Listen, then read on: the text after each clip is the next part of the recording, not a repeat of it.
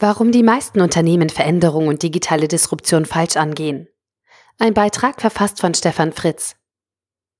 Wenn es nach den selbsternannten Digitalisierungs- und Change-Jüngern geht, sollen wir alle am besten sofort unsere Komfortzone verlassen, kreativ werden und die Welt digital disruptieren. Echt jetzt? Bitte nicht alle auf einmal. Jeder nur ein Kreuz.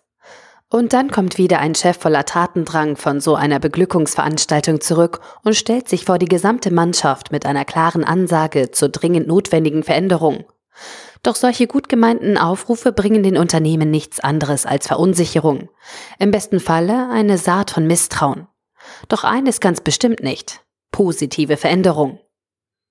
In den meisten Unternehmen, bis auf die reinen Sanierungsfälle, gibt es funktionierende Bereiche, die gutes Geld verdienen. Doch ein solcher Aufruf zielt auf eine große unternehmensweite Veränderung, also einen Wechsel vom bisher eingeübten Veränderungsprozess in vielen kleinen Schritten zu einer massiven Ad-hoc-Veränderung für alle. Ist es da wirklich angebracht, die Menschen in einem Unternehmen, die mit stabilen und etablierten Prozessen Kunden zufriedenstellen und Geld verdienen, zu beschimpfen und von ihnen disruptive Veränderung zu fordern? Wesentlich sinnvoller erscheint es doch, diesen Bereichen und den dort tätigen Menschen zu vermitteln, dass sie die aktuelle Basis sind und das Unternehmen ihre Konstanz und ihren Ertrag benötigt, um in einem anderen Bereich innovative Konzepte ausprobieren zu können. Verunsicherung bringt man mit einem falschen Aufruf zur Veränderung aber nicht nur zu den Bereichen und Menschen, die am besten so weitermachen wie bisher, sondern auch zu denjenigen, von denen man innovative Veränderung erwartet. Denn diese Menschen fragen sich ja nach einem allgemeinen Aufruf, wieso die Kollegen in den anderen Bereichen nicht mitmachen. Das sät bei vielen Misstrauen und Unfrieden. Damit Veränderung gelingen kann, benötigen Menschen aber vor allem Vertrauen, also das Gegenteil von dem, was falsch und breit gestreute Chaka-Aufrufe hinterlassen. Die Unternehmensführung hat in Zeiten der Veränderung vor allem die Aufgabe, Strukturen vorzugeben und Räume zu schaffen, in denen Veränderung stattfinden kann. Das mittlere Management kann diese Räume dann gestalten und Menschen, die sich und andere verändern wollen, an die richtigen Stellen geleiten. Hierarchien sind dabei kein Schimpfwort, sondern geben Menschen Halt und Struktur.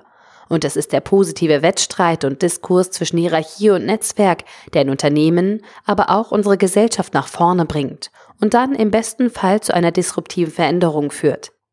Unser Staat funktioniert trotz gewisser Subsidiarität hierarchisch mit Zuständigkeiten und Regeln zwischen Bund, Ländern und Gemeinden.